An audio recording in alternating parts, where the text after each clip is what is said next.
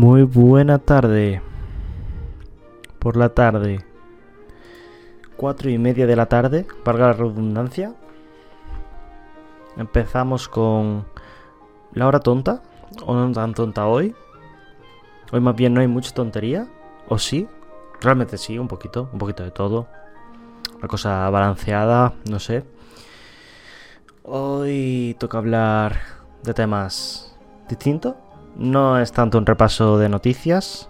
Hoy, como viene el título, es especial graduación. Me gradué el otro día. Me gradué el otro día y hoy vamos a hablar de cómo ha sido mi experiencia en la universidad. Así que espero que hayáis tenido suficiente música chill.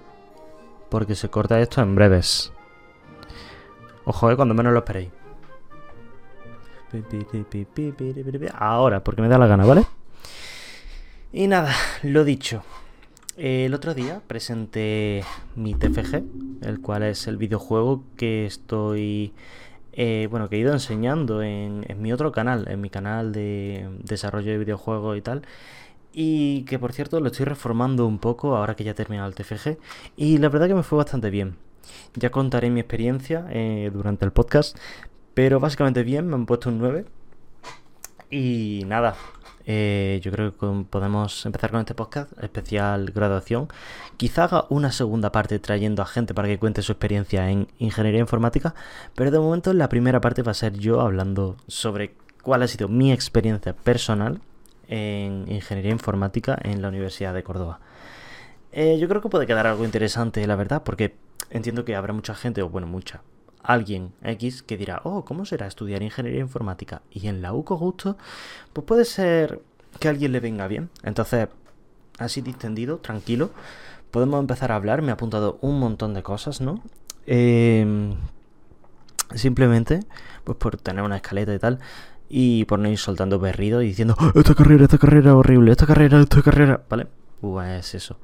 Entonces, sin más dilación, empezamos. Me gustaría empezar con una pequeña referencia y es, eh, si tuviera que resumir la experiencia de eh, la carrera con una canción que tengo aquí en el botón de sonido, yo creo que sería esta. Tarda un poquito en empezar. 3, 2, 1. Música lúgubre. Música incluso chunga. Y si tuviera que decir un sitio sería este, la prisión del live, ¿vale? a ver, es un poco exageración cómica, ¿vale? No es para tanto, pero en el fondo es un poco este flow, ¿eh? O sea, eh, Rabanales, yo he estudiado, ¿vale? en la Universidad de Córdoba, eh, en Rabanales. Rabanales es un, una especie de conjunto de edificios de la Universidad de Córdoba que están a las afueras de Córdoba. Pero claro, hay cero vida allí. Hay un total de cero vida en Rabanales con lo cual eh, la estancia allí un poco extraña. Es como si estuviera en un sitio que solo está diseñado para estudiar. No hay un McDonald's cerca, no hay. Solo hay cafeterías, también hay cafeterías, pero típicas cafeterías como de catering y tal. O sea, es como un sitio que han destinado simplemente a que allí haya carreras. Y no está mal en, cierto grado, pero se agradecería que hubiera algo, algo, de construcción alrededor, que se hubiera formado como un mini pueblo. Por ejemplo, el sitio en el que iba a ir mi novia de Erasmus se llama Heldesheim y era como una especie de mini ciudad eh, universitaria, con todo lo necesario y todo. Y de hecho es que allí en Rabanales hay gente que se queda a dormir. Y gente que vive allí, en unos bloques de piso. Y yo, sinceramente, nunca he hecho esto pero eh, me pregunto, esa gente qué hace con su vida de lunes a viernes, porque es que, o sea, solo puedes ir a la biblioteca, eh, comer en las cafeterías y poco más. O sea, no hay mucho que hacer en esos pisos. Y la verdad que tiene que ser horrible. Pues por eso digo, y por eso he puesto la canción y por eso he hecho la broma, que Rabanel puede parecer un poco desde fuera una cárcel. O sea, es un sitio al que vas, o incluso un campo de concentración, ¿eh? Es un sitio al que vas en tren, te dejan allí y luego, salvo que te la ingenias bien, eh, puedes acabar saliendo eh, a las 8 de la tarde perfectamente, con el sol puesto y sin más día por delante. Es un chupavidas, básicamente. No es como eso, como otras universidades que están en el centro de sus ciudades y más o menos puedes ir hacia la vida. Tienes allí varias cosas que hacer, o sea, no tienes que estar todo el día enfocado en cosas de la carrera y tal. Así que por esa parte, eh, experiencia rara, la verdad, rabanales. Pero bueno, vamos a empezar por el principio. ¿Cómo entré a la carrera? ¿Por qué entré también? Eh, yo la verdad que mi historia de, de entrar en ingeniería informática es bastante extraña, o sea, no es como cliché. Sí que es verdad que a mí tema informática, tema videojuegos, tema eh, niño arreglame el router, pues siempre lo he ido moviendo, ¿no? Yo desde pequeño, pues típico pego que hay que hacer de típica pequeña cosa que hay que arreglar del router, pues me tocaba a mí, eh, típica eh, no va el teléfono, típico la tele se le ha ido el wifi, siempre me ha tocado a mí, pero claro, yo era consciente de que desde eh, arréglame el wifi niño a una carrera, pues había un salto importante. Anyway, yo le di muchas vueltas a la carrera, no, sabía qué coger ni siquiera en el último momento, cuando tuve que elegir, después de hacer selectividad, que es como un 12 o así, o sea, tenía nota para hacer prácticamente lo que quisiera. Ahora eso sí, me tiraba muy para atrás el irme a algún... irme fuera, por básicamente por no tener que estar trabajando mientras estudiaba o, o tal. Entonces por eso descarté un montón de carreras que, bueno, en su momento me podrían atraer hasta cierto punto. Y las descarté pues por eso, por, por no querer estar justo de dinero constantemente, sino vivir en casa de mis padres, estar un poco más tranquilo, poder ahorrar la beca, que la verdad que la beca ha sido un factor importante en la carrera, tener la beca siempre disponible cuando, cuando he podido optar a ella. Entonces eso, eh, sale mi nota de selectividad, tengo en torno a un 12, entonces decido echar Primero informática, me acuerdo perfectamente. Después a bioquímica. Después a química. Porque yo saqué un 9 en química en selectividad. Y era una cosa que me medio interesaba. O sea, sí, podría haber acabado perfectamente en bioquímica o en química.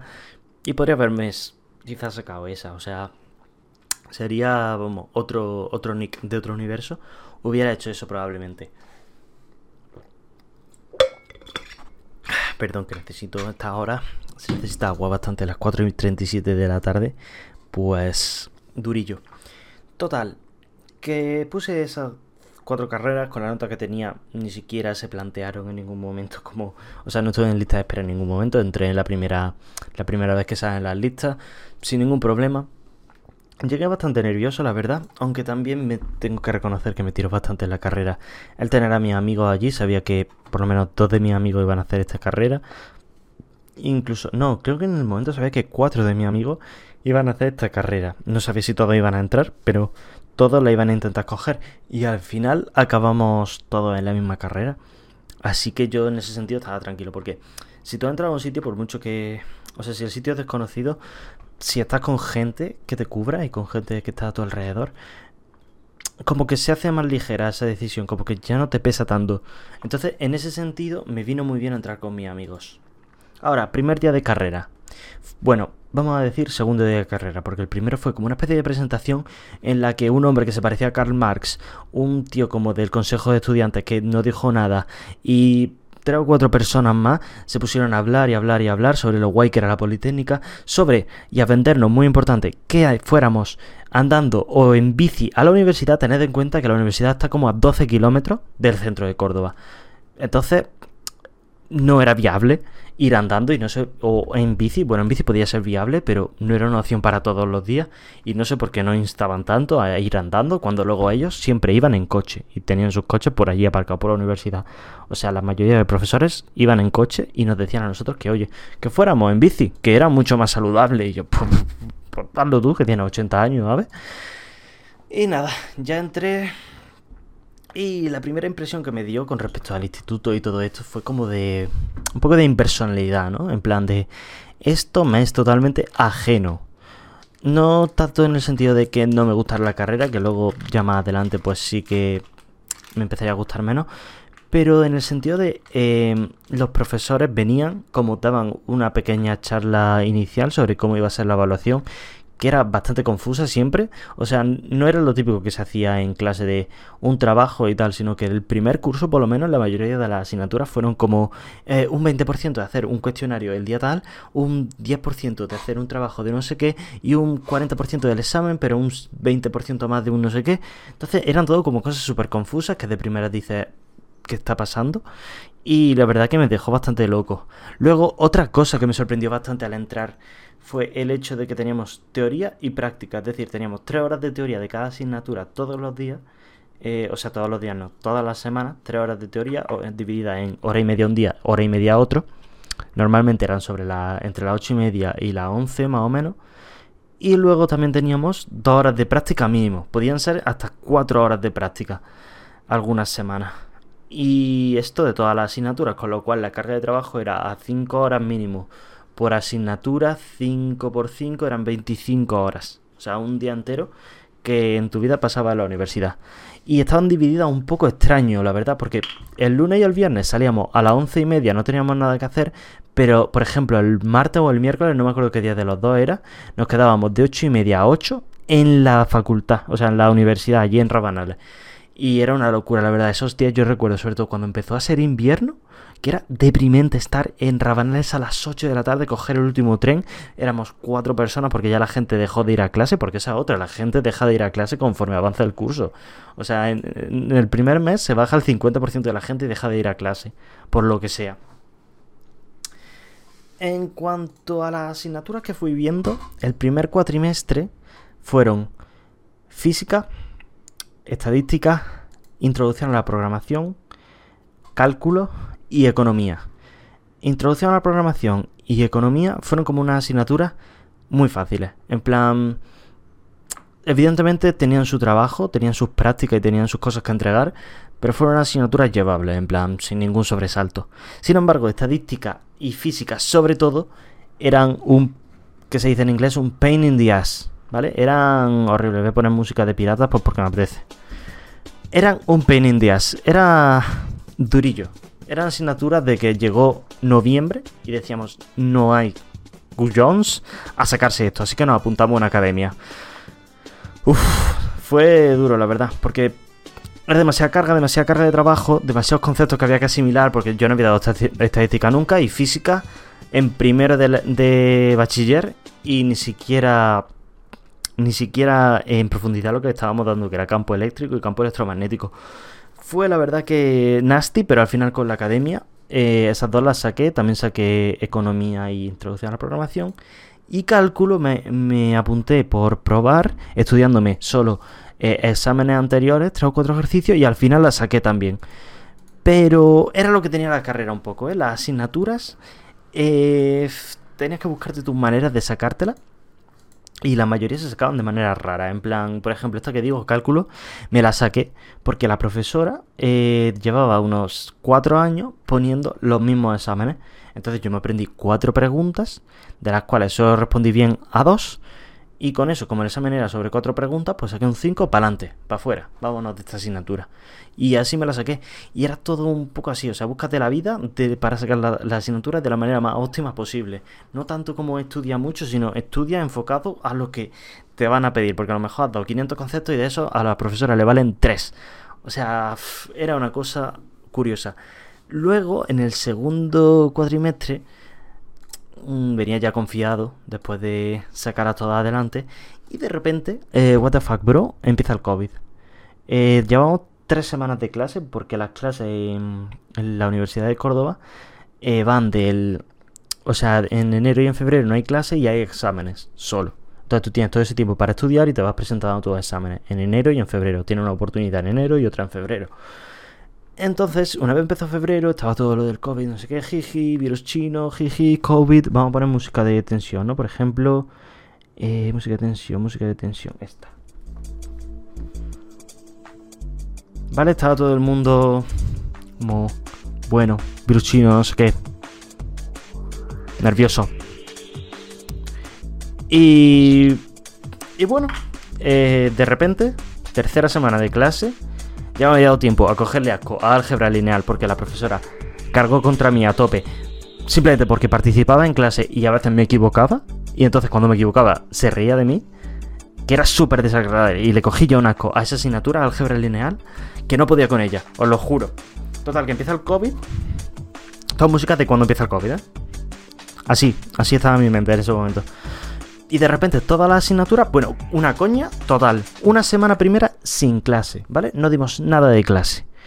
Luego, em, de repente, eh, empiezan a llegar correos como de los profesores. Eh, un par iban a retomar las clases, iban a dar todo en plan con normalidad, con un poco de retraso, porque habíamos estado una semana o dos parados. Pero volvían las clases con normalidad. Eh, otra que no iba a dar clases, se tiró un mes sin escribirnos. ¿Y qué más? ¿Qué más? a ver, otro que era un señor mayor que también se tiró un montón sin escribirnos y ya dijo, bueno, voy a dar clase, pero por vergüenza, vamos, por, no decir no he trabajado, vamos. Era un hombre que se lo curraba cero y luego ya os contaré lo que hizo en el examen final. Este cuadro yo creo que pudo ser el más, el que más incertidumbre tenía sobre mi futuro, porque es que, imaginaos, o sea, yo entiendo que muchos habréis pasado por el, por el COVID como fase en en el colegio, en... pero es que en la universidad, tío, fue una movida. Mucha gente me está contando en otros cursos que fue también raro, raro. Y es que no tenía ningún sentido, no se hacía nada. O sea, yo recuerdo, eh, hombre, iba a clase y tal, pero una clase que tú decías, no le estoy viendo la cara al profesor, no hay cámara, no hay duda, la gente no estaba como acostumbrada a eso, resultaba súper extraño solo se atrevía a hablar en clase la persona que estaba como muy segura de sus conceptos, que eso en la universidad son dos personas. Entonces era una situación súper incómoda. Luego, no sé, un ambiente súper raro. Eh, claro, había empezado a conocer gente que ya se te olvidaba completamente, con lo cual eh, yo, porque tenía suerte y ya digo, entré con unos amigos, pero si no me hubiera pillado súper sola la carrera, la verdad, y hubiera hablado con un total de tres personas. Así que, bueno Recuerdo jugar bastante al Valorant, eh, sobre todo cuando la clase se dejaba de estar interesante. Eh, también al Overwatch un tiempo.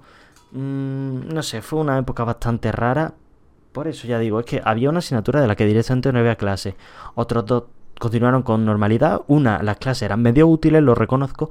Pero la otra, ¿qué va? ¿Qué va? No eran nada útiles las clases y el profesor simplemente soltaba un rollo del cual no te enterabas porque estaba pintando en Paint y decía, pero ¿qué está pasando? Y ahora voy a relatar cómo aprobé cada una de las asignaturas de, del segundo cuatrimestre, ¿vale? Del cuatrimestre del COVID. La primera, fundamentos, eh, fundamentos de los computadores, creo que se llama FEC, era FEC.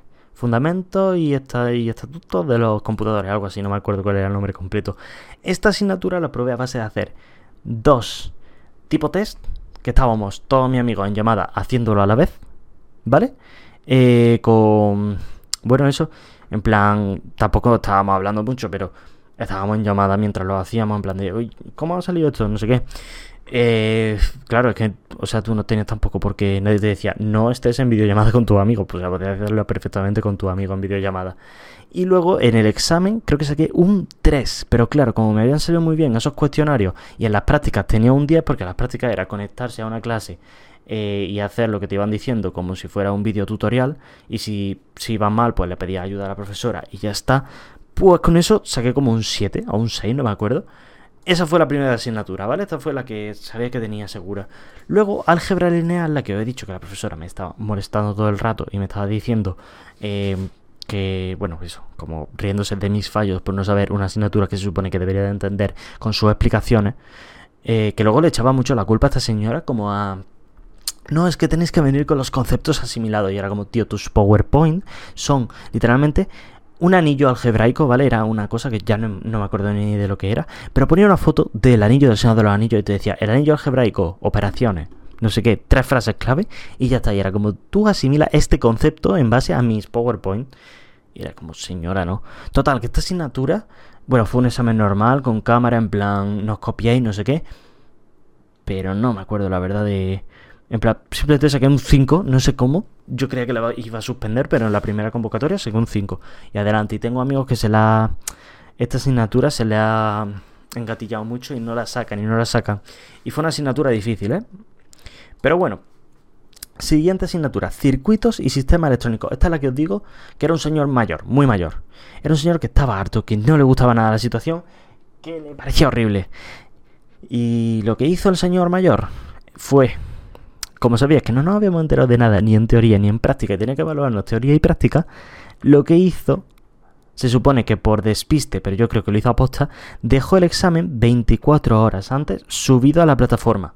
Con lo cual todo el mundo hizo todos los ejercicios y, y nada, y o sea, o lo hizo antes, o lo hizo durante, o lo hizo después, pero, o sea, al final cogieron los ejercicios que los subió el hombre el día de antes, los hicieron, o, y luego, cuando era la hora del examen, o los copiaron, o es que ya lo habían memorizado y entonces, por ejemplo, yo no tuve que copiar en sí, o sea, yo simplemente lo hice dos veces, sabía hasta los resultados que daba, con lo cual en el examen hice otra versión nueva del, del papel y ya está, y con ello aprobé.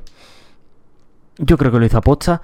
El hombre dijo, sí, me he dado cuenta de que me equivoqué y lo puse así, y lo puse un día antes del examen, pero es para valorar el trabajo en equipo vuestro aprendiendo en situaciones adversas. Muy bien, señor, muy bien. Muchas gracias por lo que sea que acabas de hacer. Pero vale, estupendo, vale, que sí, que es por... no es que se haya equivocado, ni que lo haya hecho aposta, es que quiere promover como su causa. Ok, estupendo. Luego está la asignatura de metodología de la programación. Esta es la que la profesora tenía una situación familiar complicada o lo que sea y no podía atender las clases, entonces dejó como unos audios grabados que no se reproducían en todos los ordenadores, en mi ordenador de entonces no se reproducían, de hecho ni se descargaba siquiera. Eh, había un montón de, de movidas, en plan era una asignatura que tuve que aprender por mi cuenta, de hecho ya os digo, esta asignatura mucha gente la ha tenido que repetir, tanto la anterior, todas las anteriores, porque es que aquí no se entendía nada, en plan, absolutamente nada de lo que dimos. Mm, como, como que no dimos nada en concreto realmente. Todas las cosas que fuimos aprendiendo fueron un poco improvisadas casi, de lo que nos buscamos la vida nosotros por internet. Entonces esta asignatura, eh, básicamente, la saqué eh, de ultimísima... No me acuerdo cómo muy bien. Era de programar, ¿vale? Era la típica que te evaluaban programando. Y gracias a que conseguí puntos en unos cuestionarios y como en una actividad de foro de no sé qué, al final conseguí como un 5 o un 6 super justos y, y nada, para adelante, tuve esa asignatura sacada. Luego me quitaron puntos como por un ejercicio, porque decían que me había copiado, pero era como el ejercicio que menos copiado podía estar, no sé. Fue una asignatura súper extraña porque tenía la profesora como un algoritmo que comprobaba los códigos y y creo que no funcionaba bien, claramente. Porque. Porque yo no me había copiado, o sea, simplemente había hecho el ejercicio y me lo dio como copiado. Pero como tenía un 6 y estaba ya tan harto, era julio, dije, mira, da igual, tío, lo que sea. en plan, y lo dejé y ya está. ¿En qué más? Me queda una asignatura de aquí, pero es que no soy capaz de recordar qué asignatura era. Sí que era fea. 100% era fea. Pero, tío, no me estoy acordando y creo que lo vamos a dejar. Esto fue mi primer curso, ¿vale? 10 de 10 asignaturas aprobadas. Horrible, la verdad. Eh, sobre todo la parte del COVID, es que fue súper agobiante. No sabía qué hacer con mi vida. Eh, fue súper extraño todo, la verdad. Puedo mirar en un momento y luego hacer un corte. Bueno, voy a mirarlo en un momento. Plan de estudios, ingeniería informática. A ver si lo encuentro rápido. ¿Cuál es la asignatura que me está faltando? porque seguro que también fue de coña, como la probé. Primer curso. Matemática discreta. Ah, no, esta la profesora era súper maja. Dejaba los vídeos, dejaba vídeos grabados de cada asignatura y no atendía súper bien, tío. En esta asignatura aprendí un montón y me gustó un montón. Creo que fue de lo único bueno de la pandemia. Esta señora. Luego me puso un 7 la verdad que hice todos los ejercicios, con eso ya tenía un 5 y luego pues hice dos o tres ejercicios más y me puse un 7. Esta señora es súper maja, sin más. Luego el segundo curso, yo creo que el curso, el curso más música de... música de... El curso más locura. Esto, música de locura, básicamente. ¿Vale? Este curso tuvo las consecuencias del COVID, ¿vale? Fue un curso que se comió toda la mierda del COVID, en plan, ¿qué hacemos? Tuvieron dos meses solo para pensar qué hacer con, con las clases y todo esto. Y lo que decidieron, yo creo que bastante poco acertado, fue em, que solo fuéramos a clase una semana sí, una semana no, en función de grupos, ¿vale? Entonces, eh, de la letra tal a tal iban una semana y de la letra cual a cual iban a otra. Entonces esto fue una liada. Entonces tú básicamente ibas a clase a la mitad de las clases para empezar y el resto la atendías por la videollamada esta que ya se demostró antes que no funcionaba para nada. La única diferencia es que ahora en vez de estar los profesores en su despacho o en su casa, estaban en, en una clase, con lo cual el audio era horrible. Mira que compraron unas cámaras de Logitech como que tenían mucho giro y mucho tal, pero tío, dependiendo del profesor, los profesores estos que son los típicos como super teatro, los típicos que parecen actores de teatro que se van moviendo por la clase en plan, ah, sí, pues ¿qué me podría decir usted, señor no sé qué?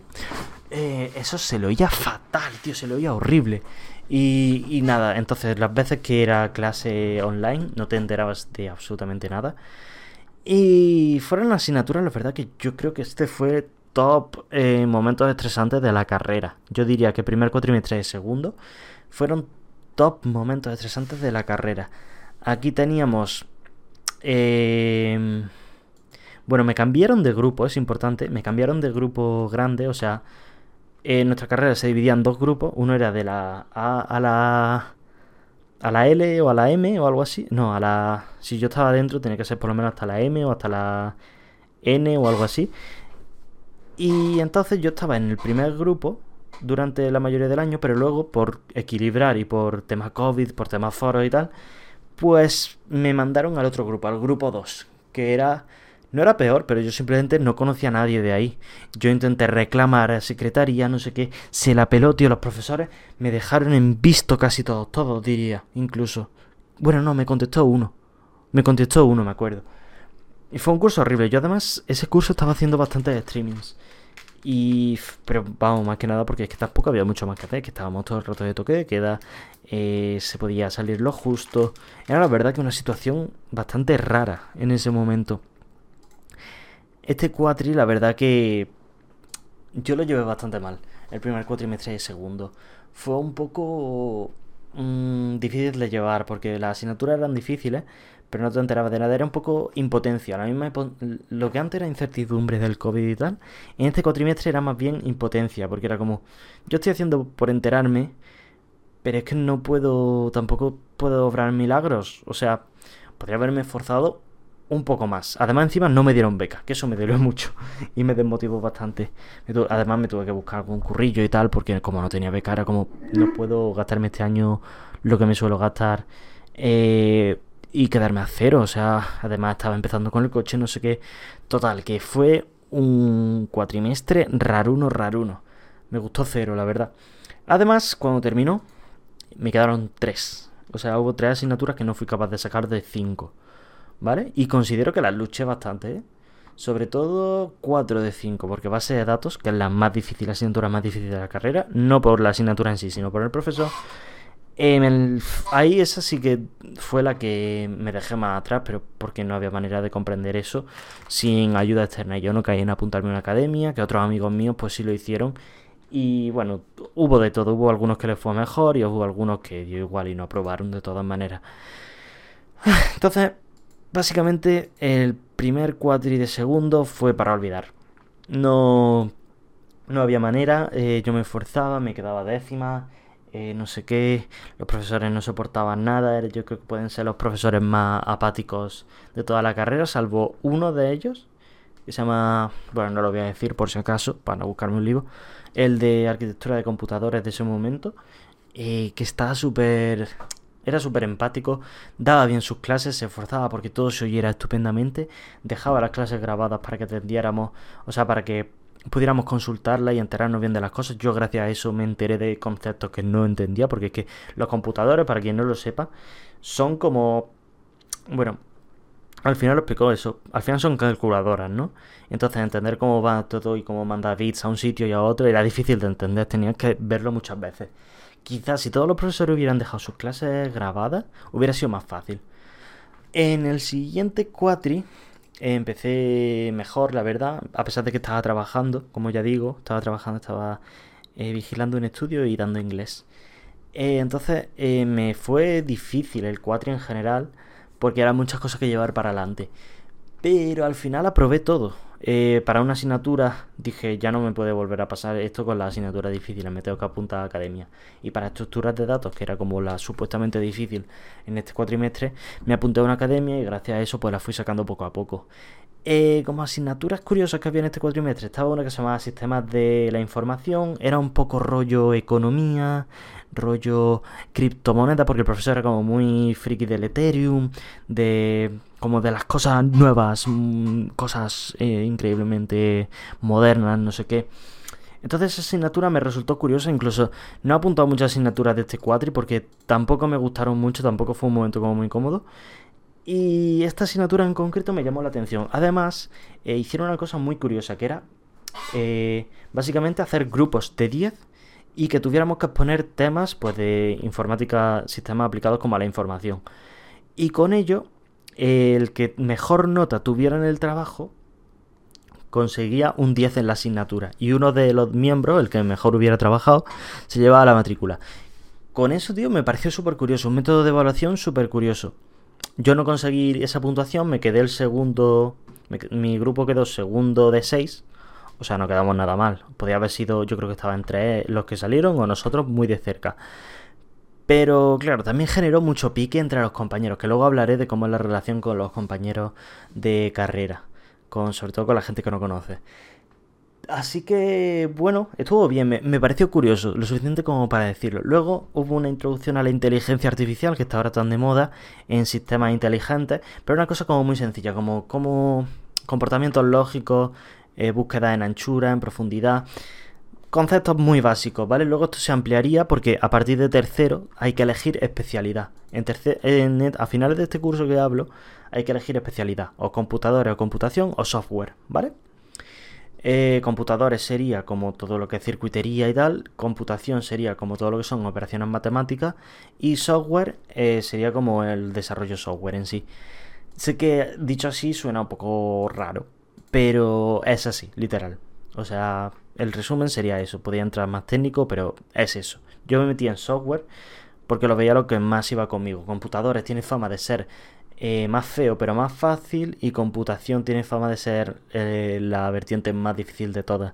Yo me fui mirando la asignatura una a una de cada vertiente y ninguna me interesaba mucho, pero la que menos me disgustaba era la de eh, software, porque tenía algunas cosas y luego no me arrepentí. Fue curiosa. Algo más que mencionar, dimos sistema inteligente, dimos... Mmm, alguna asignatura, me estoy dejando alguna asignatura así que, de, que fuera curiosa por lo menos. He de tal... De programación no había ningún... PAS, que era como una asignatura como de administración de sistemas, que bueno, curiosa. Mucho, mucha teoría, incluso había un tema sobre impresoras que decía, ¿a qué viene esto? Pero bueno, no estaba mal. Y hay una asignatura que me estoy dejando, voy a mirarlo ya que tengo esto abierto, ¿no? Eh, lo del plan de estudios, ya que lo tengo más o menos a mano. Plan de estudios con ingeniería informática. Vamos a mirarlo otra vez. A ver qué asignaturas me estoy dejando. Ah, arquitectura de redes, claro, es que me la estoy dejando porque esta asignatura me marcó cero. Era una asignatura como de introducción a lo que son las redes, cómo funcionan a nivel más básico de todo, o sea, a nivel de ondas prácticamente. Feísima esta asignatura, eh, súper desrecomendada. Y del resto pues ya hemos hablado. Eh, ya podemos pasar a tercero, yo creo. Tercero fue bastante más normal, tuve asignaturas enfocadas a software, asignaturas de programación web. Entonces, esto fue como más útil. Aquí ya me empezó a gustar un poco más la carrera. En los cursos anteriores estaba como fatal, pero aquí empecé como a ver la luz al final del túnel y a ver las cosas como un poquito más curiosas. La verdad. En cuanto al primer cuatrimestre, eh, ya por fin eh, se especializaba las cosas y entonces yo empecé a dar asignaturas de software, ¿vale? Eh, estuvo una asignatura que se llamaba diseño y construcción de software, saqué un 9, era fácil y encima la profesora era maja, con lo cual ninguna excusa para que fuera bien. Eh, luego también estaban así, así curiosas, que yo creo que pueden puede gustar a alguien de que entienda más o menos de ordenadores. CESI era configuración y evaluación de sistema informático. Era básicamente como toda esta parte de un vídeo de Nate Gentil, básicamente. Voy a poner una música, ¿vale? Por, por acompañar un poco. Yo creo que... Esta música. ¿Vale? Entonces, CESI era como una asignatura de ver cómo iban ordenados por dentro, un servidor, eh, cómo se podían hacer pruebas para ver si funcionaba bien, si había cuello de botella. Esta asignatura estaba muy chula, era como ver un vídeo de Nate Gentile y encima el profesor era bueno, la verdad. Eh, programación web creo que ya la he mencionado, la asignatura de introducción a, la programación web como tal. Bastante curiosa, el profesor era bastante bueno también. Aquí es que ya os digo, se veía mucho más la luz del túnel. Eh, me está faltando una, que era también como así prioritaria. Redes, no estaba mal, o sea, simplemente mejor que la de arquitectura de redes que he mencionado antes de segundo. Y era básicamente pues aprender sobre direccionamiento IP y sobre paquetes y tal. Bastante. hecha bastante ligeramente. No era tampoco un pedrusco muy gordo, aunque sé de amigos que la siguen sacando. Estaba bien, simplemente estaba bien. Eh, luego había una asignatura súper rara, la verdad, que se llamaba GESAST, era la sigla, era como gestión de sistemas y archivos de software distribuido, o algo así, era el nombre, ¿vale? Y era básicamente sobre cómo crear como sitios, almacenes de datos a los que pudiera acceder. El profesor no me terminó de gustar y tampoco aprendí tanto, entonces no es una asignatura que, quiera recordar. Luego ya en el segundo cuatrimestre eh, prácticamente fue todo enfocado al software, lo cual no estuvo mal del todo. Dimos asignaturas como... Eh, eh, ¿Cómo se llamaba? No me va a salir. Ingeniería web, en la que hicimos una web, esta fue muy práctica, me gustó bastante. Eh, luego modelado y diseño avanzado de software, que fue como una cosa de, de hacer un software muy grande, muy modularizado, como de manera muy profesional. Tampoco me disgustó, aunque acabé harto, la verdad que trabajé muchísimo en esta asignatura. Se está moviendo la cámara, no quería que se viera la puerta. Yo creo que mejor así. Eh, luego, como asignatura rara del segundo cuatrimestre de tercero, eh, ingeniería de software, de sistemas software basado en conocimiento. Fue como una asignatura que intentaba ser inteligencia artificial con software, pero que la daba un señor que decía que estaba mal del corazón y que quería jubilarse ya. Entonces era como, además era siempre a las ocho y media de la mañana, con lo cual era súper depresiva esta asignatura. Era una cosa que no te entraban ganas de ir a clase. Acabé haciendo un trabajo súper largo, súper extenso, eh, tirando del carro de mis amigos que estaban en mi grupo, me acuerdo. Y nada, no fue una experiencia que quiera recomendar. Este año fue bastante más ligero por lo que digo. Eh, pude por fin interactuar con gente, conocí gente nueva. Eh, me relacioné, que quieras que no, coño, que está bien relacionarse con gente. Eh, por fin era como una situación universitaria 100% normal. La verdad que bastante bien. Eh, tampoco quiero sobreentenderme, es que llevo ya casi 37 minutos y solo he hablado de cómo fueron los años. Entonces vamos a pasar ya al cuarto año, musiquita para el cuarto año. Yo te diría que quizá... Eh... Venga, esta. Cuarto año. Aquí me planteé en algún punto antes, digo, de hacer el AMU, no sé qué, pero finalmente dije, no, not worth no merece la pena. Y no lo hice. Voy a beber agua para aclararme la garganta.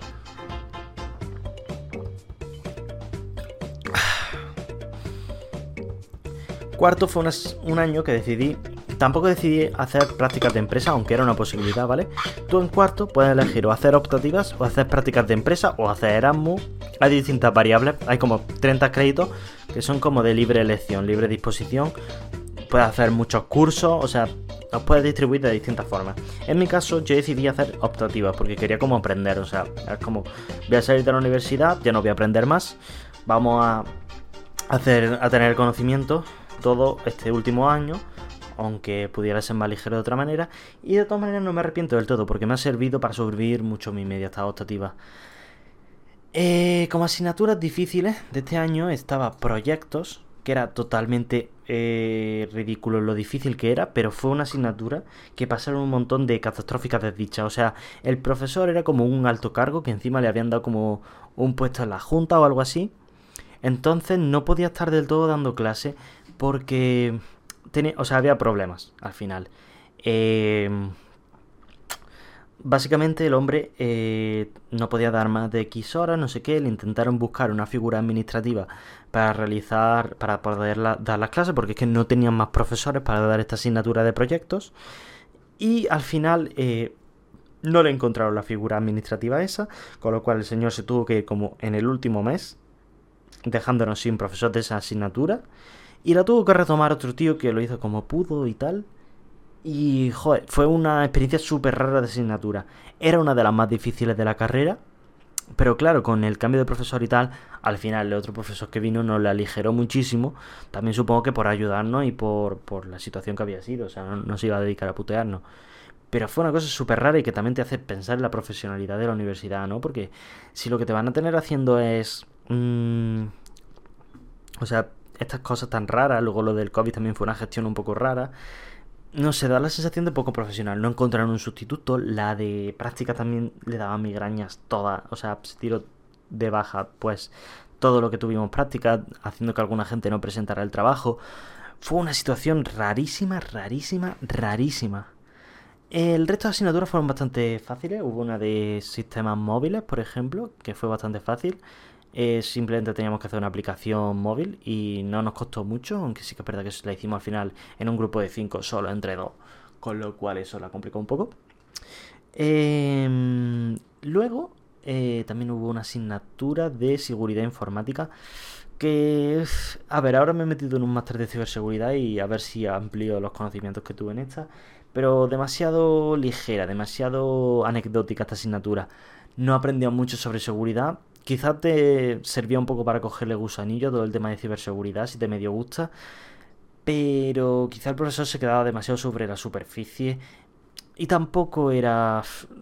Con deciros que acabamos yendo tres a clase los últimos días, os lo digo todo, yo creo. Después, como optativas, cogí criptografía y base de datos avanzada. Por cierto, no he hablado sobre cómo recuperé las asignaturas que fui sacando o sea, las asignaturas que me fueron quedando, esas tres que me quedaron en segundo. Básicamente me saqué dos en... Me saqué dos en tercero, el año anterior, y la, la, última que me quedaba me la saqué en este cuarto año. ¿Vale? Pues nada. Em, me perdí un poco. Básicamente tuve que ir llevando 6 asignaturas este cuatrimestre porque tenía que recuperar esta asignatura que os digo. Pero bueno, no fue del todo malo el cuatrimestre. O sea, fue intenso, hubo lo del cambio de profesor que me dejó bastante loco, pero fue bastante chill. Fue bastante chill para lo que esperaba. Eh, hubo que trabajar bastante, o sea, de trabajo bastante carga. Ahora, no es como que tuviera que estar estudiando mucho, de hecho, la mayoría de las notas fueron con trabajo y tal, con lo cual eso me aligeró muchísimo. Hice una asignatura de criptografía que fue impresionante, que la daba curiosamente la misma profesora que en pandemia me pareció la mejor. Con lo cual, eh, bastante bien este cuatri, a pesar de que es mucho trabajo. Y el último, pues la verdad que ha sido bastante chill. Simplemente me he dedicado a hacer mi videojuego, como habéis ido viendo los vídeos, y a hacer tres optativas. Minería de datos avanzada, informática gráfica, la cual es de videojuego y que me ha encantado. Y técnica de optimización que era como un poco más fea, un poco más de nivel de cachés y de tal. Pero bueno, curiosa. Y con esto terminamos por fin el resumen de... Uf, he tardado 40 minutos más que en resumir esto. Bueno, voy a intentar hablar del resto de cosas. Sin mucha presión, pero hombre, tampoco quiero que se me vaya la hora tonta. Y hoy no es tan tonta, pero bueno, eh, que no se me vaya muy lejos de tiempo, ¿vale? Eh, a ver, conceptos que tengo aquí para hablar el tema de la defensa del TFG, que me parece un punto interesante. La defensa del TFG eh, me fue bastante bien, a pesar de que hacía mucho calor. Me, me dieron turno a las 4 de la tarde, el 29 de junio, en una clase que pegaba un calor que tenía cero sentido. O sea, no entendí el calor que hacía en esa clase. Eh, de hecho, eh, hacía tanto calor que cuando me daba el proyector, estaba exponiendo, me dio un pequeño mareo unos segundos y tuve que sentarme y volver a retomar. A pesar de esto y a pesar de que la presentación yo creo que al final se me alargó un poco, eh, me acabaron poniendo un 9 los profesores, con lo cual eh, me alegro, pero la verdad es que es una experiencia un poco rara. Me hubiera gustado que fuera más por la mañana y que hubiera sido diferente, no sé cómo explicarlo, pero eh, fue una experiencia muy rara para mí la defensa del TFG por la hora, por el hecho de que era ya como 29 de junio. Era todo muy extraño. Pero bueno, yo tengo la carrera, puedo hacer un poco sobre ello, perfecto. A ver, en cuanto a la gente que te encuentra en informática, ¿cómo es la gente? ¿Cómo me da la sensación de que son? Partamos de que esta es una carrera que tiene mucha salida empresarial, tiene mucho, o sea, no tiene mucho paro para las carreras que hay por ahí. Eh, pero la verdad que la sensación que me daba siempre la carrera, quizá conforme fueron pasando los años menos, y quizás si hubiera durado un último año, mm, hubiera dicho otra cosa, pero me parecía que la carrera era grupal y competitiva, por decirlo así. Con grupal me refiero a que la gente iba por, por grupos, por guetos, o sea, básicamente cada persona o cada 5 o 6 eran como un grupo. Y hombre, había había tipo nexos, gente que se conocía a otro y tal. Pero la mayoría de gente, como que para trabajar y para sus cosas, trabaja con estos cuatro personas, con estas cinco personas, y de ahí no lo saques. Y además son muy competitivos. ¿A qué me refiero con que son muy competitivos? Me ha pasado mucho en la carrera muchas veces que preguntas algo por el grupo de, oye, ¿alguien sabe cómo se hace ejercicio 3 de álgebra? Y no te responde nadie. La gente no, no se ayuda entre sí como anónimamente. Si le preguntas a alguien es porque lo conoces y, y tienes cierta relación con él y entonces esta persona te ayuda. Pero en general, tú preguntas algo por el grupo, salvo que sea algo como de interés general, tipo ¿a qué hora es la clase de inglés? No hay asignatura de inglés, ¿vale? Pero... Eh, o la gente es que pasa de tu culo. Mucha gente que te podría ayudar no te ayuda. Entonces, esto, sobre todo los primeros cursos, a mí me daba mala sensación. Decía, tío, esta persona, o sea, la mayoría de gente yo la veía era como. Mm, a todos les veía un punto de, de como de egoístas, de, de mirar más que por lo suyo y tal. Luego fue cambiando un poco la percepción. Pero de primera decía, tío, vaya nido de víboras que me metió. Pero bueno, luego cambié un poco de opinión. Quizá eh, haya un ambiente ciertamente tóxico. Puede ser. O sea, hasta cierto punto. Luego hay gente muy buena, ya os digo. Y gente que, que te va a ayudar y gente que te va a echar una mano. Pero... No es, del, no es al 100% y... Y eso, y... Y es importante conocer gente. O sea, la carrera quizá la clave está en conocer gente que te puedan ayudar y que te puedan decir, tío, mírate esto o nosotros hemos hecho por aquí. Porque si no te quedas aislado y entonces no tienes recursos. Pero no sé, no sé, no sé. Es un poco agridulce este tema. Luego, una cosa que no he comentado, que la he dejado para este apartado de la sociedad, ¿no? Tengo que comentar que los profesores durante la carrera se fijan como la gente que es más pilota y se lo llevan a sus departamentos, ¿vale? En mi caso no ha pasado porque eh, la verdad que los primeros cursos fue súper justo y luego ya en tercero y cuarto de los profesores con los que sacado buenas notas, a todo el mundo le he dado medio igual, tampoco he ido nunca detrás de nadie. Y esto hace que a veces hay un tipo, se crea un tipo de perfil de persona, no voy a decir nombre, en el que priman como el quedar por encima de ti para que los profesores se fijen en ello a ayudar a alguien, incluso aunque sea tu amigo o amigo de un amigo. Entonces, esto crea un ambiente un poco raro, ¿no? La verdad. Luego la gente que... O sea, esto no es independiente del hecho de... De de estar en el departamento o no. El departamento es lo que ya digo, o sea, estás de colaborador con, con distintos profesores de la universidad. Eh, y bueno, pero eso no le pasa a todo el mundo. De hecho, conozco a una o dos personas solo que son así de, de tal. Pero hay un tipo de perfil que se basa en que los profesores le miren y le digan que bueno eres, quieres venir de mi departamento. Que buscan, si pueden sobresalir ellos, mejor. Si luego ya sobresales tú de segunda, vale. Pero como le haga un poquito de sombra, se enfadan.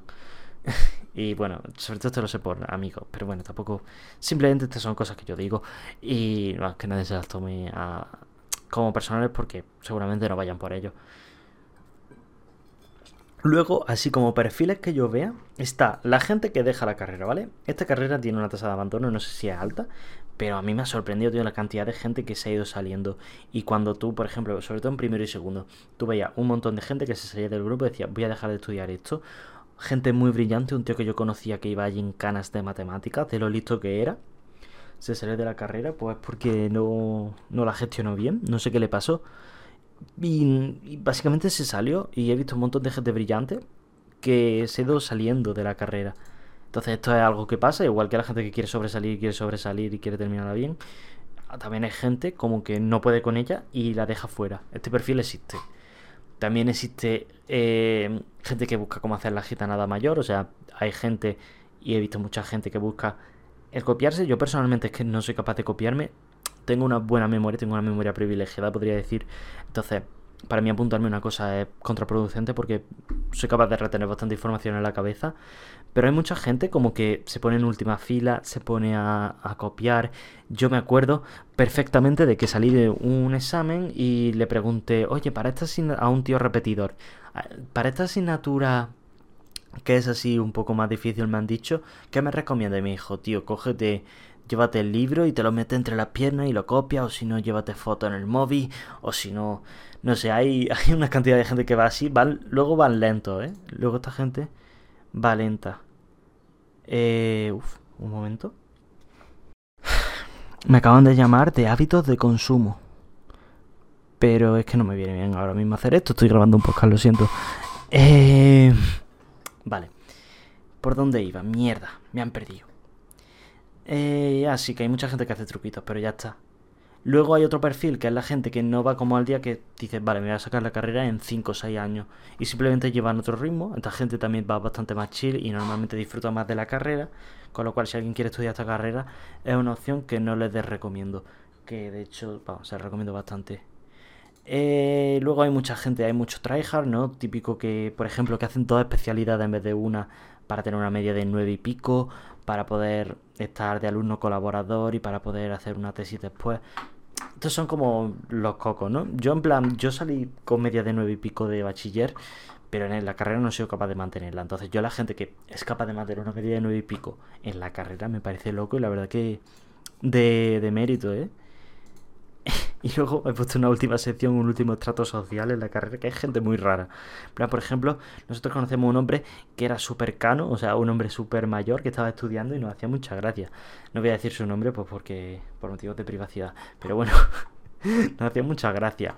Em, luego conocimos a uno que había estado trabajando no sé cuántos años, pero luego se volvió a meter a la carrera a sus 28 y ahora la está terminando y le va bastante bien.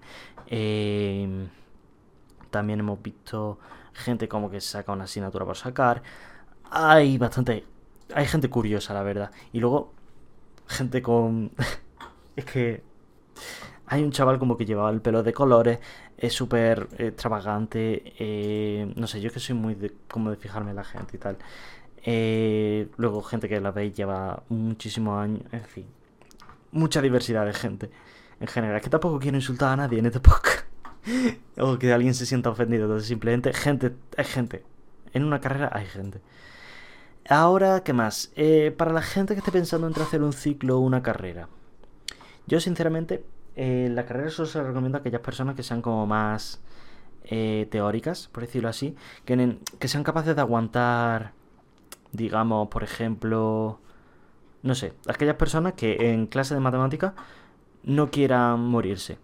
Porque yo, por ejemplo, odiaba mucho las matemáticas, sobre todo a partir de bachiller. Pero bueno, tampoco me disgustaban tanto, tanto. Hacía porque me gustaran, hacía esfuerzo activo. Si no te gustan las matemáticas, eh, se te va a trancar esta carrera. Y si no eres capaz de ver una parte teórica, también se te va a trancar. Si quieres ir a lo práctico, vete al ciclo y empieza a trabajar pronto. Y ya si quieres, después de sacar la carrera, que alguna asignatura te convalidan 100%. Pero eso, solo si, si te gusta mucho lo práctico. Luego, pues ya en función de eso, decides. Eh, luego, otra cosa que además le hablaba el otro día con un amigo, con, con Ricardo. Ricardo no pasa nada porque diga que estaba hablando con él. Eh, es que lo que te da la carrera es un abanico amplio de conocimiento, ¿vale? Te da como de todas las áreas que hay. Puedes hacer un ciclo de administración de sistemas, puedes hacer un ciclo de programación web, puedes hacer un ciclo de tal. ¿Vale? Pero la carrera lo junta todo en uno. Quizá no sea tan exhaustiva sobre ese tema como se podría esperar, pero eh, te da un abanico de, temas por los que puedes tirar y que puedes seleccionar tú cuál te parece el mejor. Lo cual, oye, es de agradecer. Ahora, es mucho más esfuerzo que si te sacaras simplemente un ciclo. Eh, vale, yo creo que esto tema ciclo, yo creo que era una cosa interesante que aclarar. Hay un coche pitando abajo, ¿ok? Eh, luego, en cuanto a los profesores. El 80% de profesores se la pela una barbaridad a los alumnos. Es que les dan igual. Es que ellos vienen a cobrar su dineral, que creo que es en torno a 40.000 euros aquellos que son catedráticos por cuatrimestre y bastante menos los que no son catedráticos. Pero bueno, esta gente son gente que se la pela una barbaridad los alumnos, muchos de ellos, ¿vale? Y que además tienen una plaza fija, con lo cual es muy difícil que le despidan. Así que muchas veces eh, tratan mal a la gente, ¿vale? Esto es una realidad. No lo tratan con, cercanía casi nunca, salvo que sea un alumno muy brillante que habla mucho con ese profesor y te tenga en cuenta. En esta carrera estoy hablando, ¿eh? Luego en otras carreras hay gente más cercana. Eh, y luego muchas veces parece que le estás molestando preguntándole cosas que a lo mejor tú no has entendido o que estás repitiendo mucho porque necesitas una explicación. A mí me pasó, por ejemplo, que tuve una situación con unas prácticas que no se me habilitaba un enlace a una cosa y le escribí primero, tenía que recuperar la asignatura en septiembre, ¿vale? Entonces yo le escribí primero a un profesor para decirle, oye, quiero quiero ponerme a practicar las prácticas, habilitarme este enlace, habilitadme, no habilitarme, que es como más, ¿vale? Habilitarme no, habilitadme. No me contestó un veintipico de julio, algo así. Yo, yo le escribí eso, en, en julio, no me acuerdo en qué punto, no me contestó nadie. Y luego le escribí a su compañero en septiembre. Le dije, oye, no me han habilitado esto, por favor, me lo puedes habilitar tú. Y me escribió, pero ¿cómo se te ocurre pedirme esto a X días del examen? No sé qué, deberías de haberlo pedido antes. Y le escribí, mira, es que yo se lo pedí a tu compañera y no, no me contestó. Y ya se cayó. Pero de primera me recibió súper borde por una cosa que no había sido ni mi culpa, que era una cosa que ellos no se aclaraban. Entonces eso, a veces parece que les molesta, que, que eres una carga, tío, y que, y que lo que quieren es que no les den más problemas de los que ya tienen. Y esta actitud me parece un poco mierda. Luego hay excepciones, ¿vale? Aquí he apuntado algunas excepciones que me han parecido muy buenas. Por ejemplo, la profesora de criptografía y de matemática discreta era muy buena. Era una tía de 10, la verdad. El profesor de CESI, esta asignatura que he dicho que iba sobre ordenadores y servidores, era un tío súper bueno también, que estaba muy encima. Yo de hecho iba a clase, iba a clase con el profesor y otras dos personas, con lo cual hablé bastante con él, me cayó bastante bien. Luego el profesor de ingeniería web, el profesor de arquitectura de computadores. Tíos muy buenos y algunos de ellos me consta que se han tenido que ir a otras universidades porque o no le ofrecían plaza aquí o, o no podían hacer su investigación como querían. Entonces es una pena, la verdad. Y otro concepto que quiero que sepáis es que la asignatura a muchos profesores simplemente le tocan, ni siquiera les pueden interesar, o sea, entonces por eso pasa mucho esto, yo creo. Eh, luego, tiene tanta salida como se dice. Yo creo que salida tiene la carrera, ¿vale? Tiene mucha salida. Eh, una cosa que ayuda mucho es entrar de práctica, entrar de becario. Pero bueno, en general salida tiene. Ahora, si no tienes experiencia previa y no es de becario, es muy difícil encontrar un sitio en el que te acepte. Simplemente es muy difícil. O sea, vaya, no conozco a nadie que, que tenga una plaza nada más salir. O, o sea, tienes que entrar de becario sí o sí, cobrar primero un entre 600 y 900 euros, depende de, de las del, bueno, de lo que te ofrezcan. Pero de primeras no se entra tan fácil como dice todo el mundo de, ah, encuentras trabajo sí o sí, ¿vale? Eh, luego, cosas que puede provocar la carrera, ¿vale? Mentalmente es mucha carga, ¿vale? Hay momentos en los que una persona puede petar perfectamente. Y esto, bueno, yo lo he visto tanto en mí mismo como en gente cercana. O sea, hay momentos en los que colapsa y dice, es que no soy capaz de esto. Nosotros en, trabajos grupales, incluso yo solo, hemos tenido momentos de esto no se puede sacar o es que hay que cambiar todo. Es que hemos, por, ejemplo, cuando tuvimos que hacer una página web, uff, es que hay que cambiarlo todo, está todo roto, no sé qué. Luego a lo mejor no están así, pero tiene un montón de momentos de colapso mental. Eh, también te puede dar como problemas de autoestima. A mí, en mi caso, eh, bueno, yo venía, ya digo, de sacar media de 9 y 10 en bachiller y de repente me metí aquí, empecé a sacar 5, eh, 6 y me sentía, vamos, y sentía que había hecho un parto y eh, puede resultar como un palo muy grande a la autoestima. Pero bueno, poco a poco te vas, dando, te vas dando cuenta de que es que no estás en el periodo anterior, que es que no estás en bachiller, no estás en la ESO. Simplemente ahora las cosas son nuevas y difíciles de sacar. Entonces, de hecho, esto lo hablé con mi psicóloga y, eso, y me decía como, es que esto es nuevo para ti, quizás los otros conceptos, tipo sociales, naturales, los tenías más o menos asimilados de antes y entonces por eso te resulta más fácil aprender de ellos. Pero todo lo que vas dando en la carrera van siendo cosas nuevas y muy especializadas. Entonces, y tienes razón, la verdad. Entonces, esos problemas de autoestima, síndrome del impostor, ¿no? En plan, estoy en un sitio que me viene bien, soy bueno en esto, soy una mierda. Es que claro, si, por ejemplo, yo he sacado un 9 en el TFG, pero luego he sacado un 5 en 800 asignaturas, entonces ¿se me da bien o se me da mal? Es como difícil de, de calibrar, opino. Y luego muchas situaciones a lo largo de, la asignatura, de la asignatura, pueden dar frustración, ¿vale? Al no, al no ser, al no estar en control de la situación. Por ejemplo, yo he visto gente que por un examen malo ya no tenían posibilidad de aprobar la asignatura y han tenido y no tenían segunda oportunidad ni nada, o sea, ya la asignatura suspensa hasta el año siguiente. También he visto em, gente que a lo mejor le han dicho que ha copiado sin haber copiado y se han quedado también sin una nota extra y entonces han tenido que hacer mucho más esfuerzo. Hay muchas liadas de estas y también de profesores que cambian algo de últimas y te joden, sobre todo en la pandemia pasó bastante esto. Eh, profesores que te suspenden con un 4,8, profesores que no te dejan ver el examen, profesores que, que te ponen un tipo test y, y, luego no te dan los resultados del tipo test, o lo peor, que te digan, vale, te doy los resultados del tipo test 1A, 2C, 3D, y con eso tú te tendrías que apañar y saber en qué preguntas estás equivocado, porque luego no te puedes llevar apuntadas las preguntas que has puesto para ver los fallos y ver cuáles son las respuestas correctas, no. Entonces hay muchas situaciones en la carrera en las que sientes como un abuso de poder por parte de tus profesores y, yo en, ese sentido, yo soy una persona también que, que me hincho mucho a mí mismo, en plan de me valoro mucho. Entonces, ver que soy tan poca cosa con respecto al poder que tiene una persona para suspenderme, me da mucha rabia y mucho coraje y me enfado mucho. Eh, entonces ha sido una situación difícil, la verdad.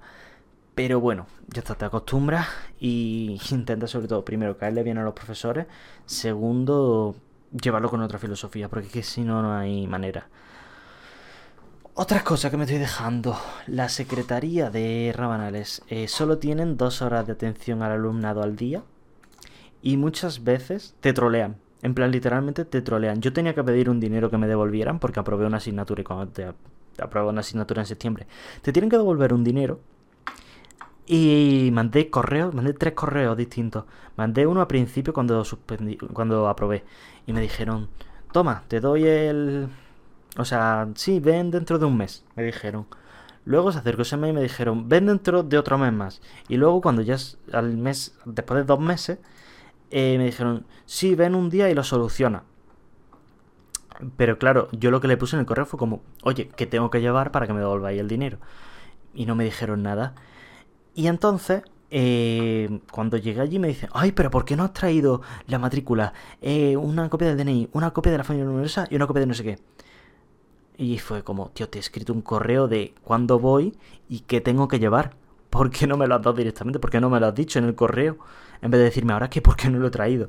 Entonces, es un trato un poco raro, la verdad. luego también, bueno, mi novia ha tenido una experiencia de mierda con con el tema del Erasmus. Las gestiones burocráticas en la universidad son duras, son difíciles de llevar.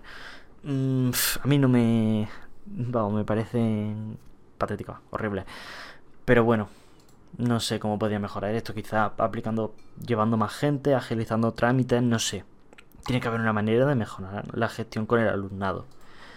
Y por último, bueno, eh, equipo necesario, yo diría que por lo menos un ordenador necesita una persona. Si va a estudiar computación sobre todo, o si va a hacer algo que requiera... Yo casi que dos ordenadores necesita... Si puedes tenerlo, tener un portátil y un PC de sobremesa, porque hay procesos, hay cosas para las que va a tener que estar ejecutando mucho rato. Y entonces, ese rato que está ejecutando, muchas veces no puedes estar usando el ordenador, no sé que sea un pedazo de ordenador. Entonces yo recomiendo o dos ordenadores de medio, de media gama o un ordenador muy bueno, muy bueno. O no sé, pero es que un portátil es casi 100% que lo tienes que tener y que llevarlo a clase. Porque allí en la Universidad de, de Córdoba hay ordenadores, pero al final todo el mundo acaba usando el suyo. Y si eso se conecta por SSH, que es una tecnología para conectarte a los ordenadores del AUCO, pues ya se conectan al, al ordenador a través de su propio ordenador. Pero en todo caso, es difícil. O sea, las instalaciones tampoco están muy bien. Con lo cual es mucho mejor si tú te llevas tu propio portátil. Ya sé que he desvariado en esta última parte un poquito, pero bueno, yo creo que con esto ya he dicho todos los conceptos que yo quería soltar sobre este tema. Espero que os haya gustado y aquí termina la hora tonta, menos tonto que nunca, más seria que, que siempre, supongo. La próxima vez nos veremos con otros temas del día a día, supongo. Y por hoy ya está bien. Hasta luego. Hasta luego. Hasta luego, nos vemos en el próximo.